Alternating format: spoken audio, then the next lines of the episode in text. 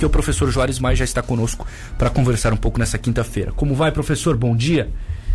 Bom dia, Matheus. Bom dia, Luan. Bom dia, ouvintes. Tá tudo certo por aqui. Tudo ótimo. E a qualidade de som muito boa, inclusive. E saudações rubro-negras, né, professor? Fiquei sabendo aí que o coração é vermelho e preto. Saudações rubro-negras. Isso mesmo. Cinco é. Cincão. É. Ontem a gente vai, já anunciou aqui para o nosso ouvinte que o nosso assunto é o Lobo Guará. A gente pegou o gancho da nova cédula né, do Banco Central. Isso. E aí, quando a gente foi comunicar o professor sobre o tema, você mandou um vídeo, como se fosse um local fechado, assim, não sei se era uma sala de aula, um, acho que um refeitório, não sei um lobo guará circulando normalmente, que é algo completamente utópico para nós aqui em Tubarão, aqui em Santa Catarina, é. né? De onde que era aquele vídeo? Qual é a história por trás daquilo? Então vamos lá, só para as pessoas entenderem, né? Eu trabalho com conservação de lobo guará desde 2004. Então, não sou um especialista na espécie, eu somente trabalho com a espécie. Os especialistas são outras pessoas, eu sou só veterinário. E, e quanto eu acompanho vários movimentos da espécie. Não seria tão utópico no estado de Santa Catarina ter um lobo-guará, porque nós, na realidade, nós já temos lobo-guará, sempre tivemos, inclusive com alguns registros fotográficos nos últimos anos. Aquele vídeo é um vídeo na, no Exército, no, no quartel em Jataí, no estado de Goiás, que o lobo entra, ele passa pelo refeitório, inclusive tem até no final da imagem dá para ver um militar filmando ele. O lobo-guará é um animal que anda normalmente sozinho, ele não anda em grupo, ele é um canídeo muito alto, né? Ele não é um cão, ele é mais parente de uma raposa, então o nome dele lobo por causa do tamanho, mas se a gente fosse classificar ele é parente de uma raposa, e ele come principalmente presas de pequeno porte e come aves e, e muita fruta. Então, por exemplo, um lobo aguará adulto ele vai ter em média de 30 quilos, o macho muito pesado pesa 33, e as fêmeas vão ficar em torno de 25, mas entre 25 e 33 a maioria dos lobos que a gente capturou é esse peso, eu já capturei mais de 100 lobos, é, nos projetos de conservação pelo Brasil. É uma espécie tipicamente brasileira, ela ocorre né, nessa área chamada Cerrado, que é uma área um pouco mais aberta de vegetação. Aparentemente o lobo não gosta da, da mata fechada, ele tem um pouco de receio. Até um dos projetos que eu trabalhava, um lobo, é, seis lobos foram predados por onça parda, e a gente tem um registro agora de que uma onça pintada matou uma ninhada de lobo e inclusive a mãe lá no Pantanal. Então assim, o lobo ele não é o topo de cadeia alimentar, o lobo ele não é um animal agressivo, muito pelo contrário, é um animal extremamente tranquilo. Claro, né, que não é um animal para se tornar um pet, não dá para botar ele na coleira, não dá para fazer dele um cachorro, mas é um animal extremamente tranquilo de se ter perto. Sim. Então, na região acima da serra, né, como diz o povo lá da serra para lá de Lages, é, caçador, essas regiões, essa região assim, ainda existe registro de lobo-guará, uhum. apesar do lobo ser erroneamente caçado, porque as pessoas acham que ele seja agressivo. É, eu ia te perguntar isso, porque naquele caso do vídeo que eu vou pedir pro Luan colocar, inclusive lá no YouTube e no Facebook, então vou, vou é, falar alguma coisa aqui até que o Luan consiga colocá-lo, porque é muito curioso aquele vídeo, ele simplesmente caminha por lá, né, professor? E, e aí, claro, a gente fica pensando, olha, não é violento, coisa tal. Não. Né? Então, ele não é, ele não, não oferece assim um risco. Não. Claro, mas também não é, não é doméstico, né? Exatamente, assim, não é que eu vou chegar e vou colocar a mão nele. Então, assim, a dieta dele, ele come muito uma fruta chamada lobeira, é como se fosse um tomate grande, ah. verde, que é muito comum no, no cerrado. É, uma, é uma, uma espécie que come muita goiaba, muita manga e adora abacaxi. E, e, no campo tem um abacaxi que a gente chama de ananás. Sim. É, então, assim, é, é, a dieta dele já é diferenciada, né? Então, assim, ele é muito magro, né? Apesar da altura, inclusive aquela foto que usaram na nota, ou fotinho feia. É, é já parece o pessoal um da veterinária. Espinho, né? é, o pessoal da veterinária já tá zoando que o animal tá mancando com a perna posterior esquerda, ele tem uma lesão. É que o lobo-guará ele tem uma característica bacana. As pernas são negras e ele caminha diferente. Ele caminha com o lado direito e depois com o lado esquerdo. Se a gente for prestar atenção, Meio manco. Né, a maioria dos nossos animais eles andam em diagonal. Então esse caminhar parece que ele está mancando, mas na verdade é um molejo para quando ele colocar as pernas na, na grama, né? Como elas são pretas, elas fazem um movimento só. Ela não, o, o rato tem menos percepção em relação ao predador. Olha e só. a garganta dele é branca. Então, quando a presa, o roedor olha para cima, ele pode confundir o branco né, da, do animal com o céu. Então, a, a presa não enxerga bem a boca do predador para poder fugir. Então, são mimetismo né, que o animal usa e, e camuflagem para poder fazer a caça desse, dele na, na, na natureza. Sim. Tem aí, Luan, outra... vídeo? Só um minutinho, professor, por favor, coloca tá lá, Luan, o vídeo no, no YouTube, no Facebook, para quem quiser assistir, porque aí fica ele, ele tá caminhando assim num refeitório tranquilamente, sem, sem qualquer tipo de, de preocupação, digamos assim, né? E ele, ele tem tá algum cruzando, registro, né? professor, é, por exemplo, mais aqui ao sul, já houve em algum momento a presença dele por aqui ou nunca aconteceu? Então, a gente tem registro dele né, todo o Cerrado e aqui no sul, como eu te falei, é pelo alto da serra e vai até o Rio Grande do Sul. É, o nosso grande problema é que a nossa parte de campo da serra a gente alterou muito, né? Tem muita alteração antrópica e, e ele foi, já foi registrado até o Uruguai. Então toda a área que e o Pampa, que é uma área aberta por é uma vegetação mais aberta, é um ambiente característico para ter lobo-guará. Mas volto a falar por falta de por ignorância. Né? Ignorância significa falta de conhecimento. Gente, ignorância não é burrice. Ignorância é falta de conhecimento Isso. técnico sobre determinado assunto. É que é uma palavra que... que... muitas vezes as pessoas acabam, ó, oh, tá me chamando de ignorante, coisa tal, é. não. Eu, eu vou até te falar que às vezes ignorância é uma bênção, porque às vezes a gente escuta e vê algumas coisas que quando a gente sabe do tema dá até úlcera. É. Mas então assim, por ignorância, por falta de conhecimento, as pessoas caçaram demais o lobo-guará, pensando até que ele predava as ovelhas, né? E isso não é uma realidade. Então ele, ele quase não existe difícil de observar, mas ele já, já ocorreu Sim. no Uruguai, no Rio Grande do Sul, em Santa Catarina e no Paraná. Hoje temos poucos registros em Santa Catarina e alguns registros no Paraná. Então a região sul ainda tem, uhum. mas é um animal extremamente ameaçado na nossa região. Vamos falar um pouco do ciclo de vida dele, professor. Como é que funciona claro. isso? É, quanto tempo ele vive, por exemplo? É, ele nasce muito já muito é, alto, digamos assim, ou é realmente bem pequeno, mais leve, mais pesado, enfim. O que, que o senhor tem de detalhes? Então, ele, tá, então ele nasce pequenininho, ele nasce uma bolinha marrom, todo escuro e a pontinha da cauda branca, ele, as tocas no meio, normalmente são no meio de uma vegetação, né? É como se fosse no meio de um capim gordura para quem é do interior ou no meio da braquiária. Inclusive nasceram cinco filhotes de lobo que a mãe acabou morrendo, faz mais ou menos uns dois meses na região do Cerrado. E o projeto On Safari que eu trabalho recolheu esses filhotes. Esses cinco filhotes foram para o Zoológico de Brasília e agora, ao final do ano, eles vão retornar para a região, dois desses animais, para poder fazer a reintrodução. Então dá para se ver bem a, a evolução à medida que ele vai crescendo, a orelha cresce bastante. Como eu falei, ele caça numa região de, de grama, de capim. Então, para ele poder escutar os ratos, ele tem uma, uma grande orelha que ajuda na audição e ele vai crescendo bastante. Em inglês se chama até de raposa com perna de pau, porque ele é comprido. Mas na verdade, Mateus, ele tem uma cauda curta em proporção. Por que a cauda curta? Como ele anda no meio do capim, quando a cauda começa a mexer, bateria no capim faria barulho, né? E isso poderia espantar as presas.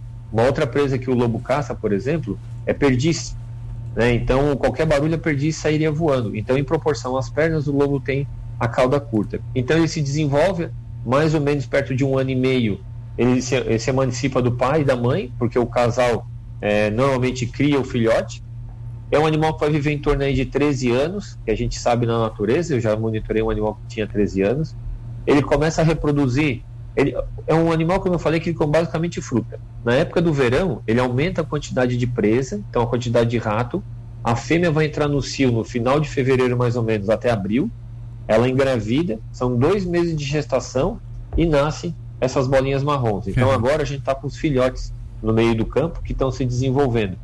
Então é, o, o lobo-guará é uma espécie que uma das particularidades que ela tem é essa oscilação na dieta, né, que chama muito a nossa atenção, porque ele acaba sendo um dispersor de semente. Então ele ajuda a dispersão das sementes dessas frutas, né, do, do cerrado na região onde ele vive, porque quando ele marca o território, ou ele defeca num ponto alto como uma pedra, ou ele defeca num, defeca num ponto alto como um cupinzeiro. Sim. E nesse local normalmente brota. Então ele tem um papel fundamental na dispersão de sementes nas áreas onde ele vive tem um comportamento muito. características muito. É, é, marcantes de mamífero mesmo, né? De marcar é, território, coisa tal, né? Isso. Sim. E ele até ele é bacana porque tanto o macho quanto a fêmea eles levantam a cauda, né? Levanta a perna para poder marcar o território. então, quem está acostumado na região onde tem postes, é, palanque de cerca, ele vai marcando em vários pontos. E tem um cheiro característico. A minha esposa, quando me conheceu, eu trabalhava no projeto do Lobo ela dizia que eu tinha odor de lobo, para não falar que eu catigava. é, imagina, a gente já acostuma e não percebe, né? Mas aí quando você chega em alguém que, que não está acostumado, né? Não, dá, dá pra gente então... De... Ah, pode concluir. Cansei de chegar na cidade com a roupa com cheiro de lobo as pessoas ficarem me olhando. dá para concluir aqui que ele então é, infelizmente, um animal ameaçado, professor, de extinção, pelo que o senhor disse, ou não? É assim, Matheus. Em Santa Catarina é um animal extremamente ameaçado, Sim. porque tem poucos exemplares e eles, eles não têm forma de conexão. Na, na, no Uruguai, ele é considerado extinto. Tá. Mas a gente vai subindo, em algumas regiões como essa de Goiás, existem vários animais, né? Então, assim, de acordo com a região, a gente tem que tratar o lobo de uma forma diferente. Então, em alguns lugares ele é muito ameaçado, em alguns lugares a gente até tem pouco conhecimento sobre a espécie. Mas eu posso falar que tem desde a Amazônia, a gente relatou o lobo na beira da Amazônia, no arco do desmatamento, até aqui a região de Santa Catarina. Então, assim, é uma, uma vasta área com situações distintas ao longo da sua distribuição. O que está acontecendo nesse momento no Pantanal brasileiro, com os incêndios, por exemplo? O senhor tem acompanhado? Isso tem prejudicado também o lobo-guará ou não chega até ele, professor? Bom, bom, Matheus. Então, assim, eu trabalho em dois pontos distintos e marcantes do Pantanal, na região norte e na região sul. A região norte, inclusive, o grupo com que eu trabalho tem uma área de conservação, está afetando bastante. Então, as pessoas não têm ideia. Ontem, infelizmente, faleceu um, um brigadista especializado, uhum. o Wellington, o nome dele. Foi. Tem algumas coisas nas redes sociais. Então, uma pessoa que trabalha com fogo, é, o vento mudou, cercou a equipe. Ele ajudou várias pessoas, mas ele foi o último a conseguir sair. Infelizmente, ele faleceu com 80% do corpo queimado. Então, assim, e a gente está com uma onça internada no, num cativeiro no, no centro-oeste do Brasil, com as quatro patas completamente queimadas.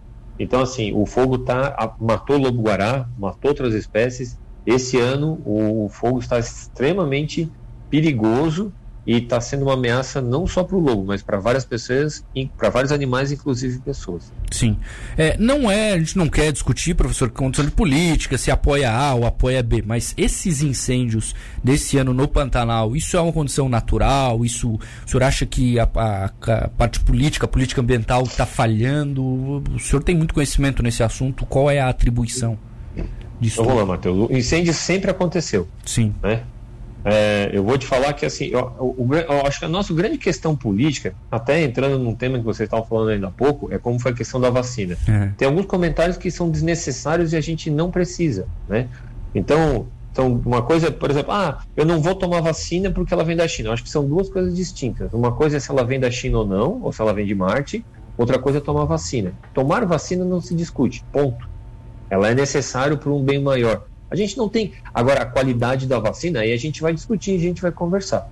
Então, quando o governo federal ele vem e dá umas declarações a respeito do meio ambiente, a respeito, ele tem dado declarações extremamente equivocadas, né? Uhum. Então, o que, que a gente tem visto? Algumas pessoas, por exemplo, colocarem fogo e colocarem os vídeos na internet, né? E, e, e chamar a atenção. Teve um vídeo equivocado que era o pessoal do IBAMA fazendo um controle que era um contra-fogo e falaram que eram fazendeiros e depois teve, tiveram vídeos de fazendeiros que colocavam fogo para queimar a braquiária. Então, por que, que pega fogo?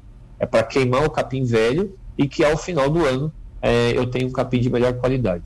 Mas em muitas regiões do Pantanal agora, o que está acontecendo é um fogo natural.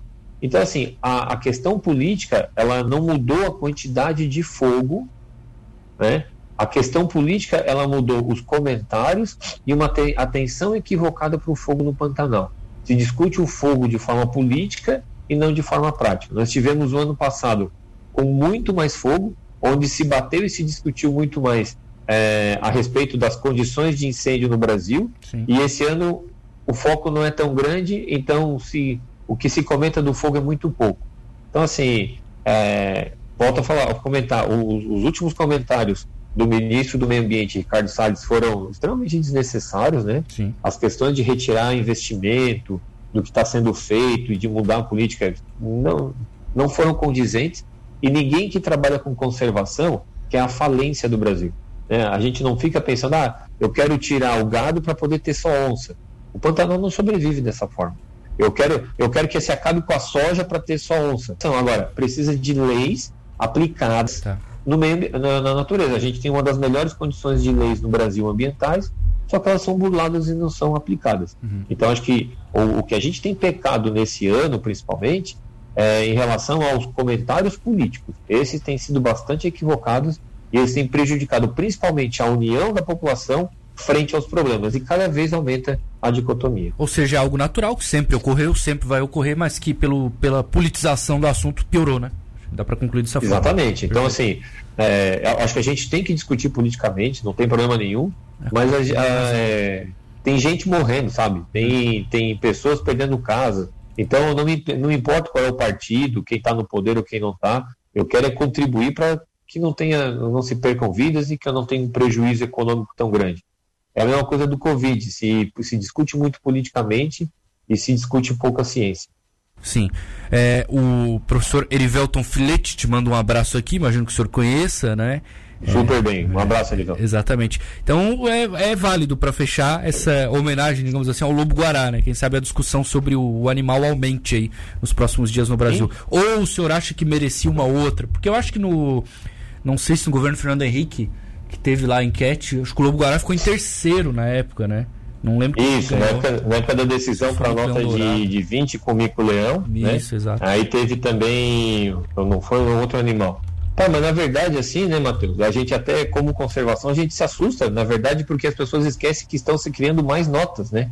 é, a gente pensa em inflação, em recessão e um monte de problema.